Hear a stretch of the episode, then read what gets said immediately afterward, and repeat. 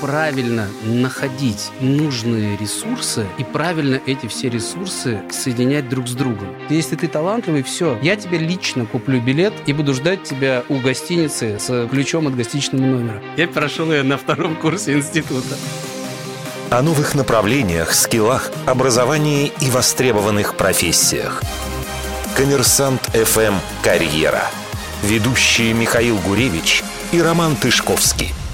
Привет, это подкаст «Коммерсант Карьера», который можно найти на всех аудиоплатформах Apple, Google, Яндекс и, конечно, на сайте «Коммерсант ФМ». А еще информирую, что мы делаем наш подкаст при поддержке социальной сети ВКонтакте. У микрофона я, Михаил Гуревич, обозреватель «Коммерсант ФМ» и Роман Тышковский, управляющий партнер Odgers Berndtson Russia. Привет, Ром. Привет, Миш. Сегодня поговорим про смех и слезы, о том, как стать звездой стендапа и героем популярных сериалов, а еще про тяжелую работу тех, кто остается за сценой или за кадром этой красивой и притягательной картинки на экранах ТВ и компьютерах. О карьере стендаперов и продюсеров нам расскажет управляющий директор Comedy Club Production и продюсер множества телешоу и сериалов Андрей Левин. Привет, Андрей. Всем добрый день. Привет. А также вечер, утро, в зависимости от того, когда. Неважно, когда вы будете меня слушать. Всем здравствуйте. Начнем с тебя. Мы всегда начинаем с гостя. Он рассказывает, как он э, стал тем, кем он пришел к нам в студию. Значит, из КВН в корпоративное управление, из корпоративного управления в шоу-бизнес. Вот, все, как, все верно. Как это все происходило и, главное, почему. И где постель? Смотри, постель у меня случилась где-то, где я прошел ее на втором курсе института. Когда мы на втором курсе стали играть в КВН, очень такой э, дружной, хорошей командой. А среди нас были такие будущие звезды, как Наташа Еприкян, это Comedy Woman, Денис Привалов, который один из, там, из основных э, райтеров в Урганте и многих других передачах.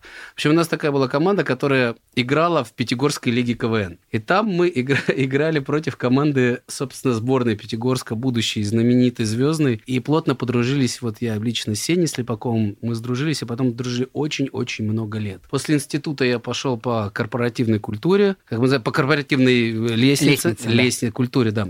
Лестница... Культурно по лестнице. Аккуратненько. Очень медленно шел в, э, по, своей, по своей финансовой стезе. И в определенный момент мне было большое предложение возглавить одно из дочерних предприятий. Я позвал Семена и говорю, Сеня, дорогой, я уезжаю на Украину. Я там буду возглавлять. Тогда у нас были еще прекрасные отношения с э, данным государством. У нас там было дочернее предприятие. И э, я уезжал, хотел попрощаться со старым другом. Он мне говорит, мы написали несколько серий универа «Оставайся, будешь нашим генеральным директором». Это было очень странное предложение. Я был действительно востребованным, крутым специалистом на рынке финансов. Более-менее меня знали там в кругу. Но я рискнул. Мы начали с универа, потом появились интерны, потом было слияние с Comedy Club, потом была покупка ТНТ, и вот сейчас я перед вами человек... Простая, с... Простой русский продюсер. Простой русский продюсер с фамилией Левин. Скажи, пожалуйста, вот ты продюсер, да, вот ты был финансистом, угу. а, а стал продюсером. В чем состоит роль продюсера в той области, которой ты занимаешься? А, ты знаешь, мне кажется, что самая основная роль продюсера – это правильно находить нужные ресурсы и правильно эти все ресурсы соединять друг с другом. Что такое ресурсы? Ресурс случае? может быть что угодно, начиная от э, хорошего сценария, хорошего сценариста, хорошей песни, хорошего названия. То есть это способность эм, соединять людей или там, ну, или соединять, так скажем, э, ну, в принципе, людей, да? То есть у каждого человека это и есть обладатель того или иного ресурса. Это так или иначе должен всех. Я тут просто в Википедии прочел, что mm. такое продюсер, могу процитировать. Это тот, кто создает условия, ну, в данном случае про фильм, но мы можем говорить про любой контент, для производства фильма, инициирует, координирует, управляет вопросами увеличения бюджета, найма ключевого персонала и соглашений с дистрибьюторами. Продюсер продюсер участвует во всех стадиях создания контента, от начала разработки до начала проката, да, то есть до появления на публике. Вот все-таки, если вот мы обо всем этом говорим, как это в реальности выглядит? Ну вот смотри, как это происходит в реальности? Я, скажем так, у нас есть несколько внутри Comedy Club, несколько таких больших, назовем что ли, подразделений, то есть сфер влияния. Есть большая креативная часть, есть большая производственная часть, есть большая история, которая связана с бэк-офисом. И, собственно, все, что э, это сводит в одну нормальную компанию. У меня есть мои партнеры, мои боссы, мои, э, так скажем, там, наставники, которые в основном занимаются, например, если мы говорим с креативной точки зрения, то это там Мартиросян, Слепаков, Дусмухаметов, э, которые занимаются разработкой, креативной разработкой продукта. И они со своей стороны приносят сценарий, приносят идею, они по большому счету являются основными шоураннерами. То есть и... ты сидишь, к тебе приходят, приносят Значит... Абсолютно верно. Звонит Слава и говорит, Андрюха, есть новый сценарий, нам необходимо понять, например, куда его продать, предложи там, не знаю, еще кто может это снимать, кто у нас может быть отвечать за производство, и э, давай еще вот этим, этим, этим позанимаемся параллельно до того, пока мы кому-то это предложим, кому-то это станет интересно как проект. То а есть... А предложим это тоже продюсер кому-то предложим? Конечно. Конечно. Мы на, на, на текущем этапе, мы, ну, давайте так, если мы живем в моих реалиях, я сейчас говорю не абстрактно, а в конкретно моих реалиях, мы говорим про «Газпром Медиа». Абсолютно как бы, наш основной партнер, который до недавнего времени был нашим основным работодателем. Сейчас у нас развивается новый виток отношений, где мы сможем, допустим, что-то с точки зрения диджитала также производить и для других игроков, но это наш альма-матер. Да? То есть ты говоришь так, тебе идею принесли, ты говоришь, окей, это я продам. Да, это я говорю, это можно нести на премьер, это можно нести на ТНТ, это можно нести на Рутюб, это можно нести на пятницу. То есть я внутри Газпромедии всегда могу найти или постараться найти некий правильный актив, которому мой продукт будет интересен. Дальше, после того, как мы нашли потенциального покупателя, мы делаем абсолютно такой некий питчинг. То есть мы рассказываем, как это будет выглядеть, какие там будут актеры и так далее. В этой всей истории вот здесь наступает меньше моих, ну, моих трудозатрат и больше как раз трудозатрат креативного продюсера, который в эту секунду вступает в роль и начинает полноценную разработку и креативное курирование проекта. А можно вообще в принципе вот какие продюсеры существуют? То есть как, как, это, вы, как это иерархично выглядит. То есть там есть генеральный продюсер, не знаю, исполнительный. Вот ага. ты, например, в половине шоу, я просто готовясь э, к нашему подкасту, смотрю, тут ты продюсер, а тут исполнительный продюсер, а тут опять продюсер, а тут исполнительный продюсер. Да. Типа какие-то разные профессии. Вот как это выглядит? Главный кто? Кто под ним? Кто... А, если вдруг кто, кто-то увидит этот подкаст вживую, он видит, что по левую руку у меня креативная часть, по правую это условно производственная или там исполнительская. Значит, это две разные иерархии. Это по большому счету два разных цеха. Наверху над всем этим стоит генеральный продюсер или продюсер, или шоураннер. Назовем это, допустим, там генеральный продюсер. Этот генеральный продюсер должен со своей стороны скрестить и одно, и другое, и чтобы это все вместе превратилось в контент. Соответственно, с точки зрения креатива идем от сверху вниз. Это креативный продюсер, который курирует проект, который курирует предпродакшн, продакшн, постпродакшн. До этого курирует написание сценариев. Потом, например, под креативным продюсером это могут быть ребята, которые занимаются, назовем это идеологисты, то есть которые разрабатывают э, продукт и проект в идее. И под этими ребятами еще могут быть диалогисты, то есть сценаристы. Это некий такой сценарный цех. Выглядит цепочка примерно вот так. Естественно, внутри бывают различные вариации, но я, ну, генерально так. С точки зрения производства, опять же, есть исполнительный продюсер, то есть есть там, не знаю, исполнительный продюсер, который отвечает за производство, есть линейный продюсер, который отвечает за определенные функции на производстве. И дальше уже идут более мелкие, э, такие, скажем так... Чтобы сделать универ, или чтобы сделать домашний арест, так. или чтобы сделать шоу-импровизация, сколько нужно продюсеров? Слушай, давай скажем, что нужно в среднем от 40 до 120 человек на площадке. Сколько из них может говорить, ну я же помимо, помимо актеров, то есть, это, то есть помимо да, тех, да, кто да, в кадре, да, да, вокруг. Да, да, в зависимости от сложности проекта, это может быть от, 100, о, от там, 40 человек до 120, которые работают над производством. Так вот, сколько из них в КП могут сказать, ну я же продюсер? Ровно те, которых я назвал. Угу. То есть э, обычно это от не знаю, там от одного до трех-пяти креативных продюсеров, которые могут курировать, но обычно это там два-три человека. продюсерский взвод всегда есть. Есть, обязательно. Это люди, которые несут повышенную, скажем так, не просто ответственность за свой кусочек, а которые несут ответственность да, за уже... бабки. Тут что ты все так в бабке. Хорошо. За бабки. За бабки. Скажи, пожалуйста, а нас вот ты когда рассказывал про продюсера, ты говорил хороший, как бы хорошее то-то, хорошее то-то, найти хороший сценарий, найти хороший, э, хорошую идею. Ну, очень много оценочного суждения. Значит ли это, что продюсеру жизненно важно иметь хороший вкус? Ну, безусловно. А может ли быть продюсер без вкуса? Что делать безвкусным продюсером? Хороший, интересный вопрос. Ты знаешь, продюсер без вкуса это будет продюсер одного действия. Ну, не знаю, я смотрю иногда на э, телепередачи на федеральных каналах, и у меня есть ощущение, что там работает довольно много людей с у существенно них, у них отличным, существенно альтернативным Рома. вкусом. А, там альтернативный вкус. Роман, ты э, нестандартный, скажем так, нестандартный, незашоренный, умный, незашаблонированный зритель тебе угодить довольно тяжело. Поэтому абсолютно точно на твой конкретный вопрос для тебя продюсер должен быть со вкусом. Может а, быть, для угу. кого-то другого, у кого требования не, так, не столь завышенные, он может быть, по твоему суждению, без вкуса. Но тем не менее. Хорошо, а если мы говорим про юмор для того, чтобы работать в камеди? Comedy Club Production, угу. не будучи звездой, то есть не будучи человеком в кадре, обязан ли продюсер иметь чувство юмора прокачанное, профессиональное? Давайте еще раз. Есть цех я имею, в виду, я имею в виду тех, кто исполнительные. Не обязательно. Почему? Не, абсолютно не обязательно. Если ты человек, который отвечает за производство, и твоя задача вовремя, чтобы стояла камера, вовремя, чтобы был включен правильный свет, чтобы режиссер и креативный цех оставались счастливыми, и ты должен обеспечить их счастье, и их юмор, который они придумали, должен быть донесен с помощью твоей работы, то твое личное чувство юмора здесь играет очень второстепенную роль, потому что ты отвечаешь за определенный участок работы. А продюсер, который, вот, ну, собственно, ты, например, продюсер программ, шоу и сериалов. Замечу, кстати, что вот, судя, опять же, по домашней работе, только одно кино, а только один фильм продюсировал, называется «Зомбоящик». Мама дорогая, да, было. Так, так себе название. Кстати, непонятно, не веришь в кино, просто не твое, а, наверное, у нас, как у Comedy Club Production, не очень с этим в свое время сложилось. И в целом рынок немножко другой, и э, производство кино сложнее. Это и... дружны другие продюсеры? Вот тут вопрос.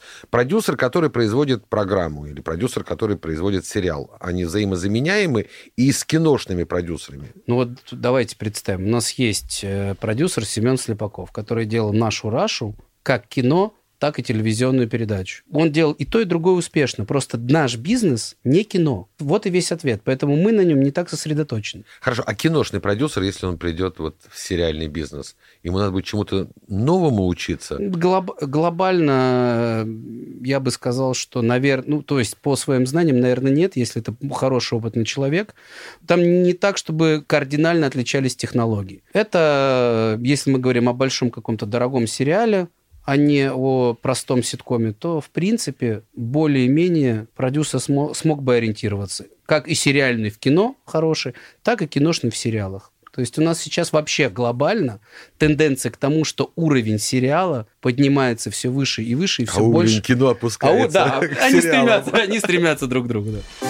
Коммерсант FM Карьера я за свою жизнь нашел много ген-продюсеров и исполнительных продюсеров. Ну, то есть для меня это прям профессия. На твой взгляд, профессиональный, какими качествами должен обладать человек, чтобы стать крутым креативным продюсером?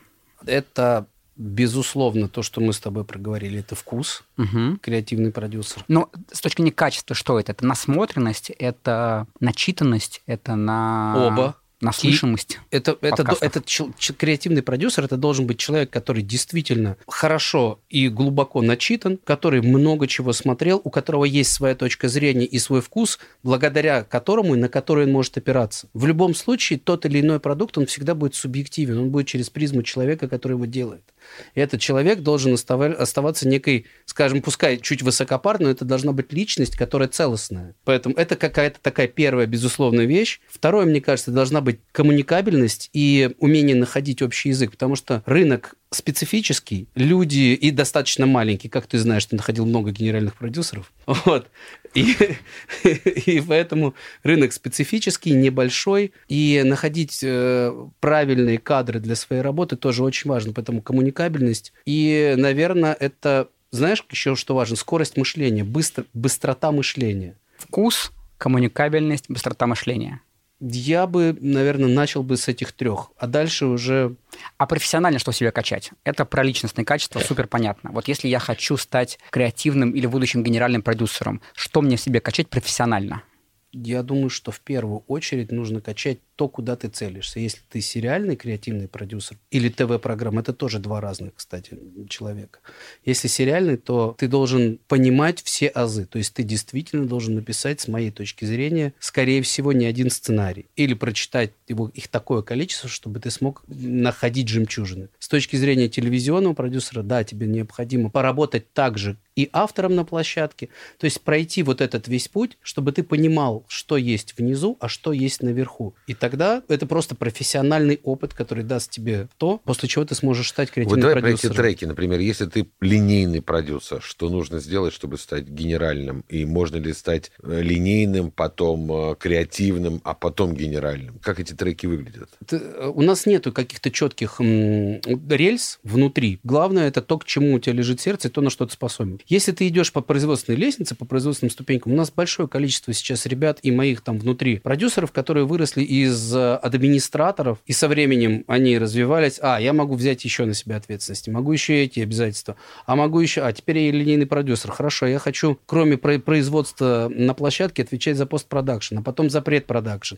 И так люди вырастали в полноценных исполнительных продюсеров, и сейчас закрывают начиная от администратора, который просто занимается мелкой работой на площадке, закрывает производственный процесс полностью. То есть вот этих шатаний из одной стороны в другую Я таких на моем опыте, ну вот их не было. Но я, кстати, не отрицаю, что если человек достаточно талантлив, он может, в принципе, перекидываться из одной стези в другую. Почему нет?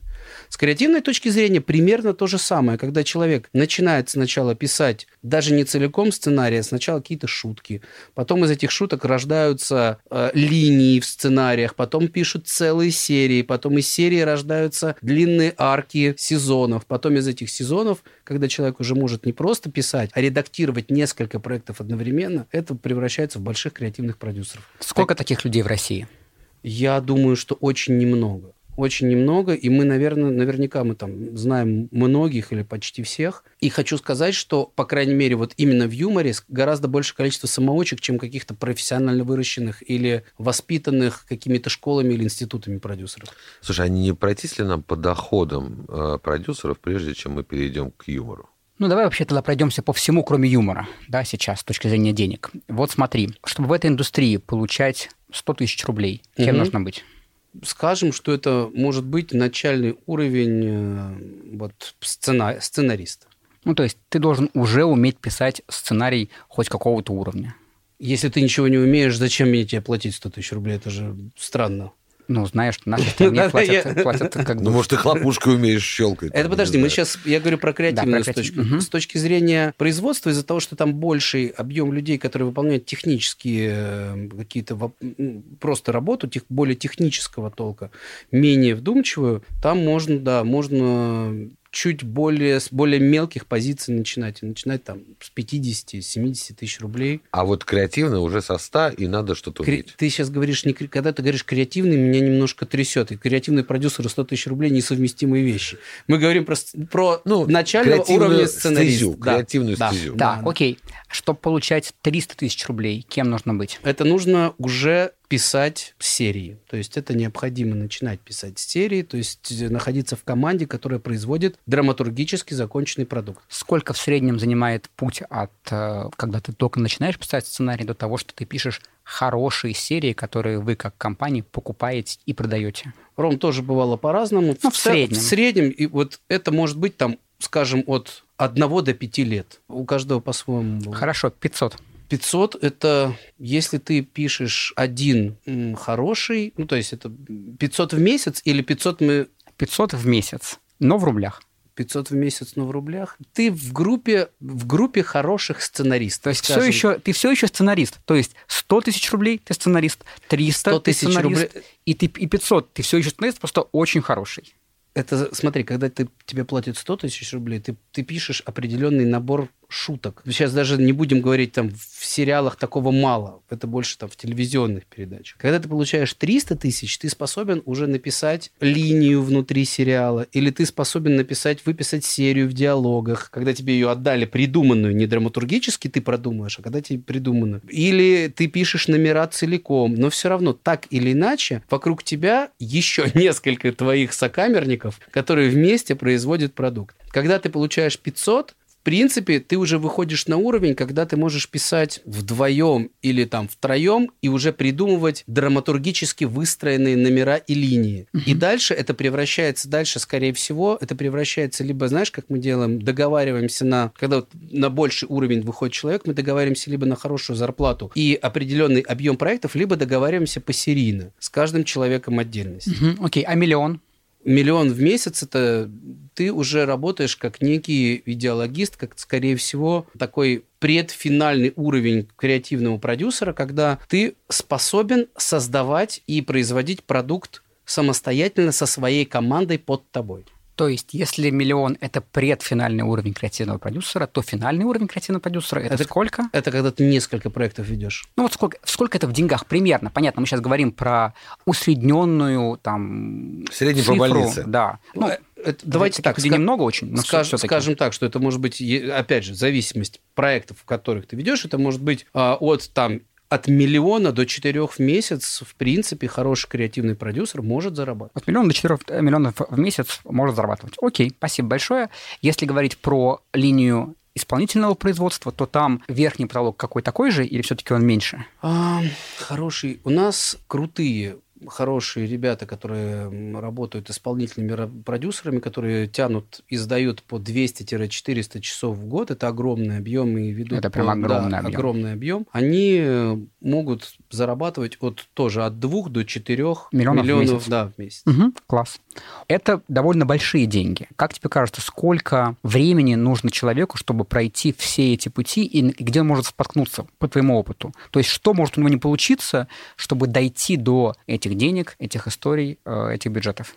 в принципе, путь, который... Ты знаешь, у меня, у меня же тоже мой трек-рекорд в этом бизнесе, сколько сейчас? Лет 11-12, и, в принципе, текучка в Comedy Club довольно маленькая. То есть я прошел свой путь с теми ребятами, с которыми мы начинали практически все с самого начала. Поэтому, наверное, я везучий. Не могу сказать, что я видел огромное количество ошибок, отвечая на твой второй вопрос, что какого-то спотыкания или ошибок, потому что ребята, которые все были рядышком или так или иначе были вокруг нас, мы все выросли и выросли все вместе. Если мы все, и как мы до этого работали командой, так и сейчас продолжаем работать командой, как бы это тупо не звучало, или там гротескно, это все наша культура внутри Comedy Club некой семейственной, ответственности и поддержки друг друга дает возможность на любом этапе подсказать человеку, не дать ему споткнуться. У нас недавно был Вильям Ламберти, и когда мы спросили, что нужно сделать в этом э, бизнесе, чтобы э, зарабатывать миллион, он сказал, что таких людей, ну, почти нет в индустрии. Слушая тебя, я понимаю, что, ну, если, в общем, ты нормальный, нормальный продюсер, такой, качественный, миллион вообще легко. Как так получается? Почему в этой индустрии так много денег, хотя там так мало? Телевизор побеждает холодильник. А почему ты решил, что продюсеров больших много? Почему ты думаешь, что ребят, которые зарабатывают миллион, много? Нет. Их не так много, как вот, возможно... Как мне бы хотелось? Как тебе бы хотелось. Или как... Нет, таких ребят немного. Поэтому и люди, которые зарабатывают там от двух до четырех, их два-три на компанию. То есть, более того, эти все ребята, которые держат полностью весь зонтик. Угу. Потом идет еще цепочка из 5-10, я про производственную часть, из 5-10 людей, которые тоже очень хорошо и достойно зарабатывают, потому что дальше эти 10 человек держат все 40 проектов. А дальше уже, когда 40 проектов разбиваются на маленькую кучу, ты понимаешь, что под этими 10 человеками еще 2000 людей, поэтому их зарплата достойна того, чтобы... То есть они такой... в первую очередь управленцы. Конечно. Коммерсант FM «Карьера». Переходим на стендап. Тоже такая важная э, часть. Уильям Ламберт ничего про стендап не говорил? А, говорит, что смешно иногда ешь и смеешься. А, да, да. неудобно, конечно. Раньше было вообще понятно, как попасть вот в отрасль. Ну, собственно, ты рассказал, да? Угу. КВН, команда и делаем уже телепроект. А сейчас каким образом человек становится известным стендапером? То есть через социальные сети, через интернет? Если да, то сколько подписчиков надо Михаил, иметь, чтобы такие, как ты, Как же мне обидно, заметили? что вы не знакомы со всеми нашими продуктами, которые занимаются talent search. Открытый микрофон, Comedy Battle. Мы работаем с молодежью и вообще с огромным количеством новой поросли. Мы собираем, у нас региональная база огромная, мы работаем с университетами. То есть на текущий момент я не могу сказать, что мы так же распространены, как э, всемогущий КВН, это фантастическая школа, но мы со своей стороны взрастили и сделали несколько То есть такой скаутинг. Абсолютно точно. Мы знаем ребят на местах. У нас есть свои небольшие, но филиалы. Мы постоянно смотрим, что происходит нового в стране. И самое Ну, важное... чтобы вот этот чувак, который из региона классно шутит, Так. нормально держит там аудиторию, чтобы он попал в Москву, чтобы он попал к вам в команду. У нас постоянно же кастинги везде Что, проходят. что он должен, как бы, какие у него должны быть навыки? Просто какие- пускай сидит на нашем сайте и смотрит, когда Comedy Battle будет в регионе, куда, где он живет. Пускай заявит себя, пускай приходит на пробы, туда приезжают наши продюсеры, наши редактора. Они всех отсматривают. Если ты талантливый, все. Я тебе лично куплю билет и буду ждать тебя у гостиницы с ключом от гостиничного номера. Главное, чтобы ты приехал и выступил. Это прям дорогого стоит. Скажи, если мы говорим про карьеру в юморе, Мгм. то для человека, который туда идет, какой горизонт потенциально там в перспективе пяти лет? То есть что человек может сделать за пять лет, если он хорош и там живет в каком-нибудь маленьком своем городе и вот ну как бы уже попал на первый отборочную историю в Comedy Battle?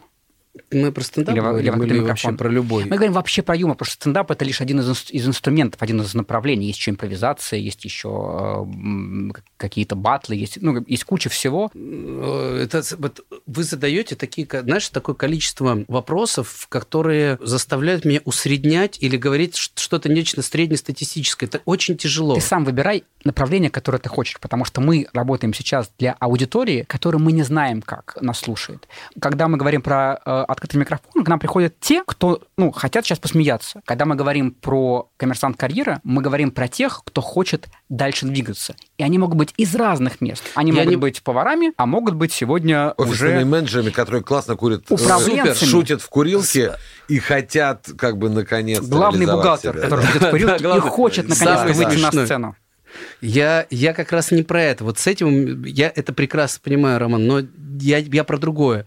Есть ребята, которые попадают, и они попадают, там, не знаю, с первого года в десятку, и они начинают работать. Есть ребята, которые гораздо больше времени требуется, чтобы развернуться и, э, соответственно, там, стать какими-либо звездами. Есть первопроходцы, условно говоря, там те ребята, которые начинали, принесли стендап, как там э, Юля Ахмедова, Тимур Каргинов, Руслан Белый, которые были ос- сооснователями, их путь был в тогда гораздо быстрее, потому что не было альтернативы. И на тот момент они стали там суперзвездами за полтора-два года. На текущий момент, когда стендап-движение разрослось, ты должен либо тоже быть там супер крутой, яркой звездой, Либо, либо, придумать новый формат, в котором нет альтернативы, и например, но заново. э, опять же, если усреднять, то я предполагаю, что от там двух до пяти лет такой идет путь становления стендапера. То есть вопрос же в чем? Сколько терпеть? По сути, мой вопрос про то, Не сколько, надо те- терпеть. сколько терпеть, если у тебя не получается, если ты там, не знаю, не выигрываешь, если тебя не покупают.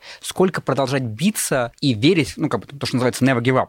Вот сколько? Всегда. Надо, надо не сдаваться и биться всегда. И если это тво- твое, и ты понимаешь, что это тебе нравится, неважно, блин, иди выступай для бабушки с мамой. Главное, чтобы ес- если тебя это заряжает. Бабушка, мама ну, не знаешь, платят какой- тебе за это. Ну, подожди. Не всем. Если И часто обижаются. Некоторым платят. есть, на, на- есть у нас в стране примеры, где бабушки и мамы платят. Да-да, а есть даже, как бы, где папа потом платит, а потом тебе выступают. Тоже есть примеры разные. Я хочу сказать о том, что если это... это ты понимаешь, что в основном это внутренняя потребность. У человека, который занимается или хочет заниматься стендапом, у него нету в первую очередь, я не видел, я не встречал таких, у него нету коммерчески простроенного плана, как я в своей жизни строил, что я сначала буду аудитором. После аудитора я стану старшим аудитором, потом менеджером, и я понимал, что через 8-10 лет максимум я стану каким-то партнером в PricewaterhouseCoopers. Здесь такого нет. Это в- младший юморист, юморист, синьор юморист, как бы проект юморист Исполнительный, менеджер. исполнительный юморист. Вот этого всего нет? производственный юморист. Нет. Слушай, а про женщин давайте Я, поговорим. я ответил или нет? Простите, я, Ну- так, и- я так и не понял. Я хочу сказать, дайте закончить-то мысль. Я хочу сказать, что если это внутренние пот- потребности, подуги, мне такое количество ребят, которые бросают все и теряя деньги, просто выходят и выступают на огромном количестве открытых микрофонов и через огромное количество боли, терпения и достигают чего-то. А есть большое количество ребят, которые уходят, не получается и возвращаются. Чего они достигают? Объясни мне. Вот как бы э, мы видим в кадрах, ну, так, 50 человек. Еще 300-400 пишут, ну, ходят в сценаристы и пишут шутки, сценарии и все остальное. А остальная масса, тысячи людей, Да они слушай, чего нет, ну подожди, достигают? у тебя есть вот Бурунов, Они достигают который- понимания, Подожди, что у это не Буру- их. У тебя есть Бурунов, который до 40 лет вообще никому Ну, не погоди, был ты берешь, известен. ты берешь одного, Вдруг ты берешь один и- кейс И да, выстрелил. и, и- и растягиваешь его на глобус. Да, все-таки чего они достигают? Они, я говорю, они достигают понимания, что это не их. А, Конечно. то есть как бы это такой дорогой опыт. Абсолютно то, но он им необходим, иначе они не смогут понять и жить с этим, понимаешь? Это человек, от которого его дергает и зовет на сцену, и ему это надо попробовать. Он должен в какой-то момент либо выбиться, либо разочароваться. Про женщин давайте поговорим. У вас э, вот в Comedy Club есть только Марина Кравец. И больше женщин нет. Это, Я не это- могу говорить о это- Марине Кравец, ее муж мой близкий друг. Это гендерный такой... Нет, хорошо, нет, мы в защиту. Это такой гендерный шовинизм? Или женщина хуже шутит? Или должен быть мужской вот, юмор и, и женский юмор? И они не очень Ну, сочетаемы. Послушайте, Марина Кравец – это просто, во-первых, это великолепный пример потрясающего артиста, и еще ко всему э, девушки с невероятным чувством юмора. Я тоже много лет с А ней почему общаюсь. кроме нее? То есть кроме нее женщины не умеют А шутить? почему? У тебя... Вот давайте так, у нас есть Юлия Ахмедова. Мне, я считаю, что один из основных стендаперов, не женских, а вообще стендаперов в нашей стране. Посмотрите на проект «Женский стендап». Сколько молодых девочек Зоя Яровицына и Ира Мягкова подтянули. Это просто абсолютно новый пласт смелого женского юмора, который услышан, и девчонок стало много, и все тянутся. Сколько сейчас девчонок в Comedy Battle приходит? Женского юмора сейчас становится все больше и больше. Я не могу сказать, что тут какая-то есть сексистская история. Наверное, в тот момент, когда начинался Comedy Club, женщины гораздо менее серьезно это воспринимали как некое направление для своего будущего. Поэтому именно конкретно в шоу Comedy Club, да, женщин нет. Или, скажем так, их очень мало. А все остальные достаточно много шоу. И, и стендапер сейчас тоже много девочек, которые занимаются стендапом. Поэтому меньше, чем мужчин, но тем не менее. Еще один такой вот важный вопрос. Меня как раз, когда он готовился к нашей беседе, спрашивал друзья о чем таком спросить. И говорят, почему в стендапе евреев становится все меньше, а армян все больше. Мне сейчас нужен армянский ответ или еврейский? Какой, как ты какой, это предлож- какой предложить? Армян больше или Ну, типа, не евреев. Ну, это просто большая разница? Ну, не евреев, ну. не, ну серьезно. В понимании, в понимании Михаила просто есть евреи И остальные. и остальные, и остальных он называет армянами. Ну, как бы ему так просто проще. Не, я не могу, в, в нашей компании я не могу такого сказать. А, нет, наоборот, я должен сказать, что я этому очень рад. Я не замечал такого, Миш, не знаю, прости. После сцены, куда люди уходят, кроме э, как писать? То есть вот у футболистов есть карьера в тренеры и, в общем, out of business. У юмористов есть продолжение карьеры, где ты можешь быть в 60, в 70 лет или там в 30, в 40 лет, неважно, во сколько ты пришел, во сколько ушел. А У тебя большое количество, кроме креативных дальнейшего развития, то есть там и как сценаристов, ты можешь уйти в режиссеры, ты можешь уйти в какой-то съемочной истории, в производственной истории, но также большое количество и административно, ад- административных таких позиций, которые связаны с креативом, в том числе и на телевидении, и э, на радио, и в прессе, и так далее, и в диджитале На тоже. радио и в прессе. Что тебе, ты не знаешь этих слов? Что, что Я тебя знаю, такая- ну, как бы, э, так- интересно, что ты про- говоришь про то, что туда можно сейчас идти, потому что обычно, когда к нам приходят, говорят про какие-то там инновационные, новые профессии, вот как бы в Data Science, в как бы работу В с, интернет. э, с данными, а ты говоришь про прессу и Ты- радио. Ты же меня спросил не про прогрессивное, а про профессии в целом, куда можно уйти 60-летнему юмористу.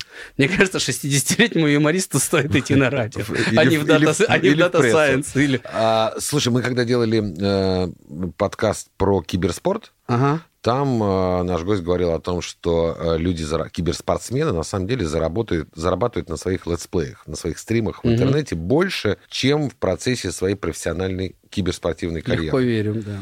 У э, людей, которые связаны с юмором, они где больше зарабатывают? Во время выступлений или, опять же, на своих YouTube-каналах, теле- э, Инстаграм, стримах? и Или на корпоративах?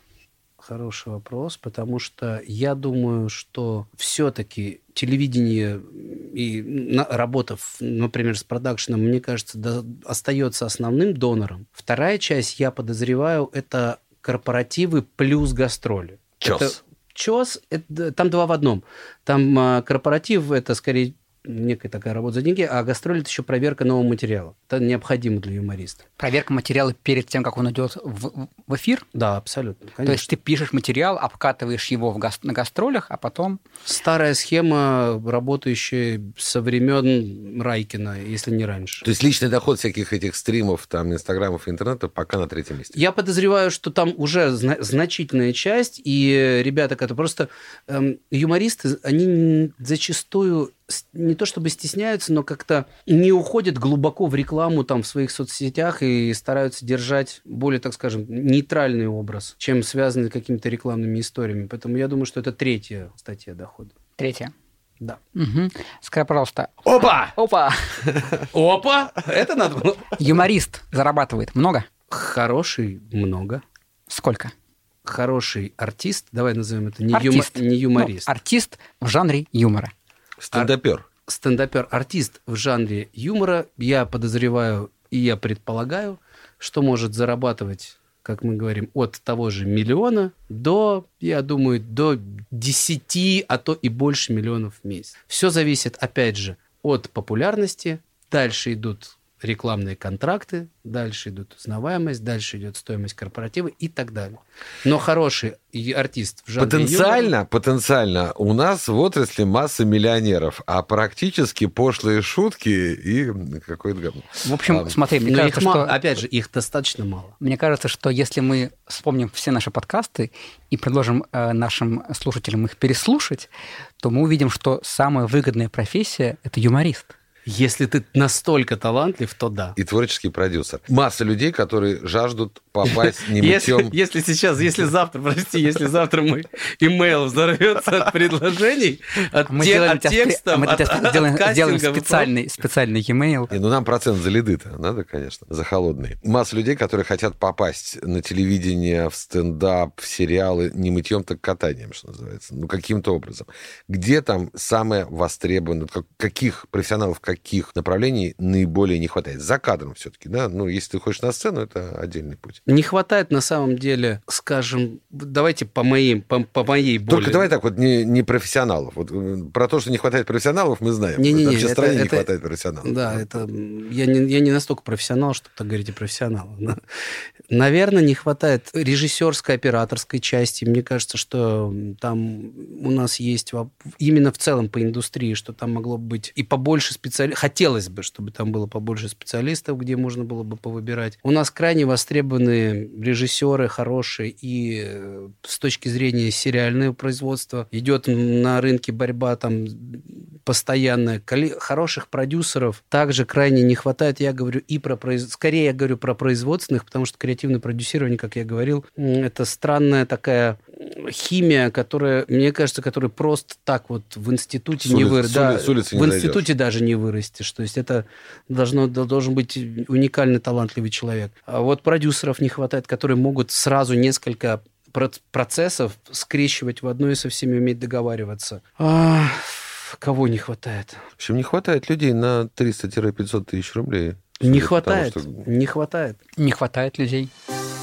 Ну что ж, за перспективную профессию, за то, куда нужно обращать свой взор, огромное спасибо управляющему директору Comedy Club Production, генеральному продюсеру, исполнительному продюсеру и просто продюсеру Андрею Левину. Спасибо. Андрей. Спасибо огромное. Это Спасибо. был подкаст «Коммерсант Карьера», который можно и нужно искать на всех аудиоплатформах Apple, Google, Яндекс и, конечно, на сайте «Коммерсант ФМ». Меня зовут Михаил Гуревич, и вместе со мной, как и всегда, выпуск э, подкаста провел Роман Тышковский, управляющий партнер Odgers Berndtson Russia. Ровно через неделю новый выпуск подкаста «Коммерсант Карьера». Новая карьера, новый успех. Пока. О новых направлениях, скиллах, образовании и востребованных профессиях. Коммерсант ФМ «Карьера». Ведущие Михаил Гуревич и Роман Тышковский –